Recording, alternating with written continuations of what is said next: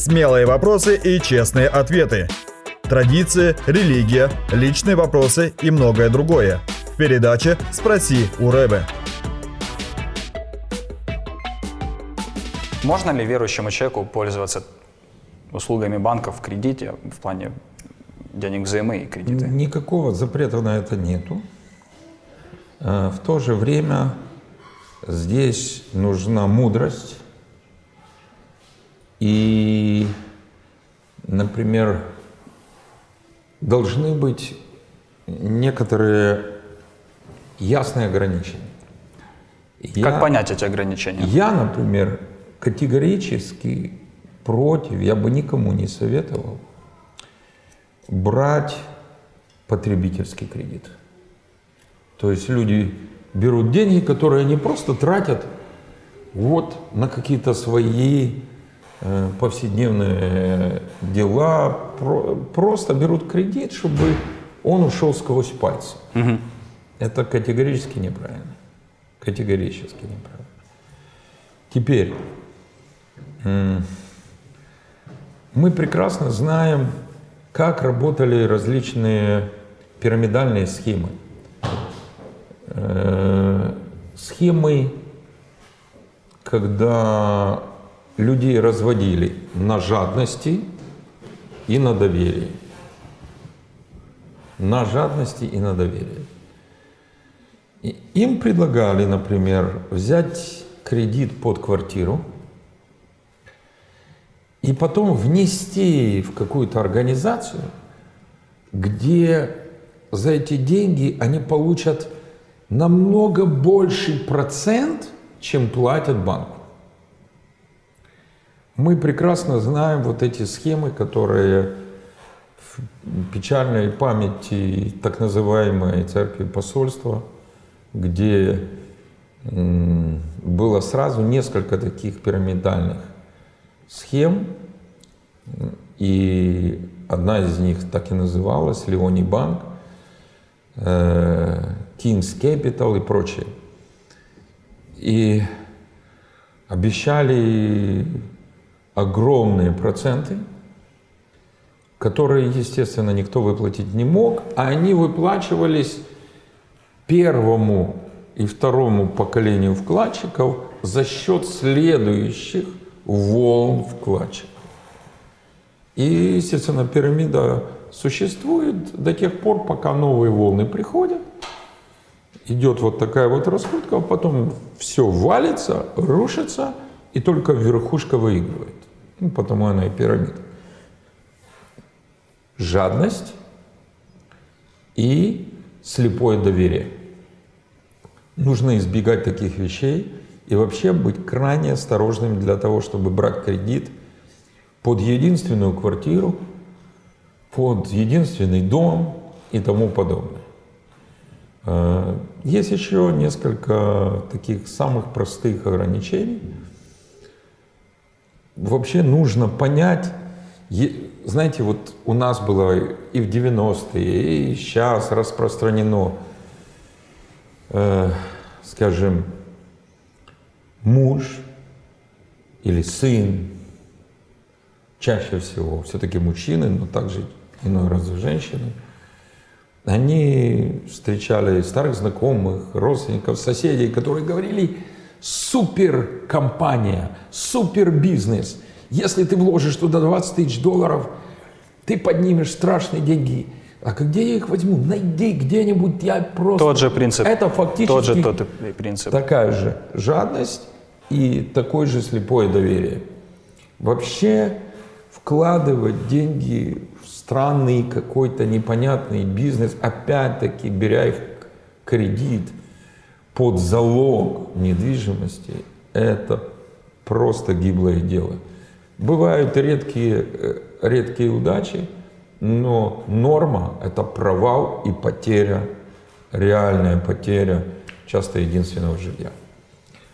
Ну, это один из тех примеров, когда точно не стоит брать в долг вот таким вот образом. И, конечно, я думаю, очень важно напомнить, что этот принцип Торы своим поверием ни в коем случае, если мы что-то и одалживаем, не одалживать под проценты. Он, безусловно, действует в Новом Завете.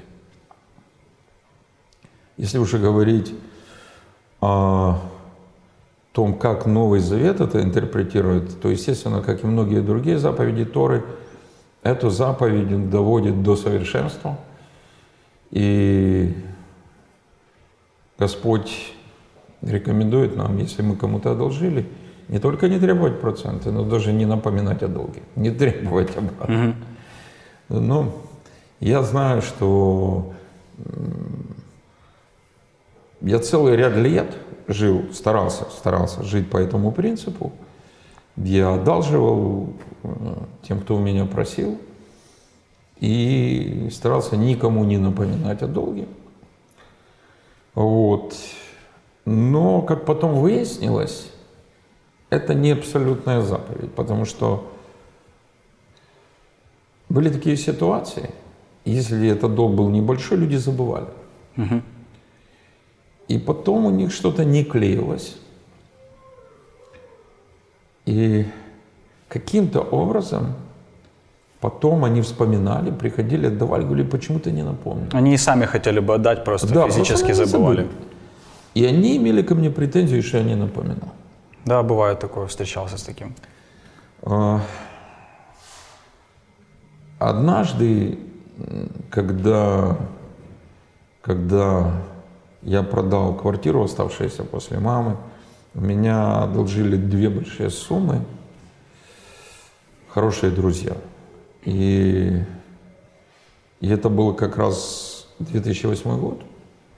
Начался кризис, и я им не напоминал, естественно, все это затянулось на годы вместо короткого времени.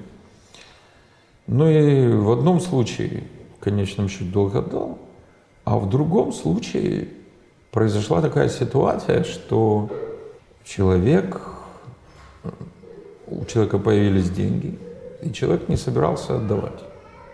И я ходил и мучился. Эти деньги мне были очень нужны, была большая сумма. Но я же не должен напоминать. И, и, и я мучился, и я молился, и я понял, что нужно сказать. Оказалось каким-то образом, что этот человек, который вел разные дела, решил, что этот долг был мне отдан. Каким-то образом запутался этот человек. И когда я напомнил, сразу мне были отданы эти деньги. Так что мне кажется, что в определенных ситуациях можно все-таки напоминать о долге.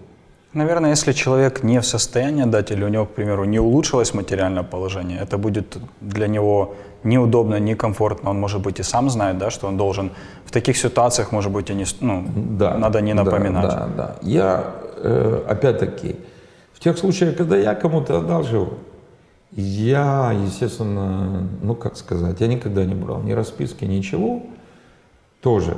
Но это мой принцип.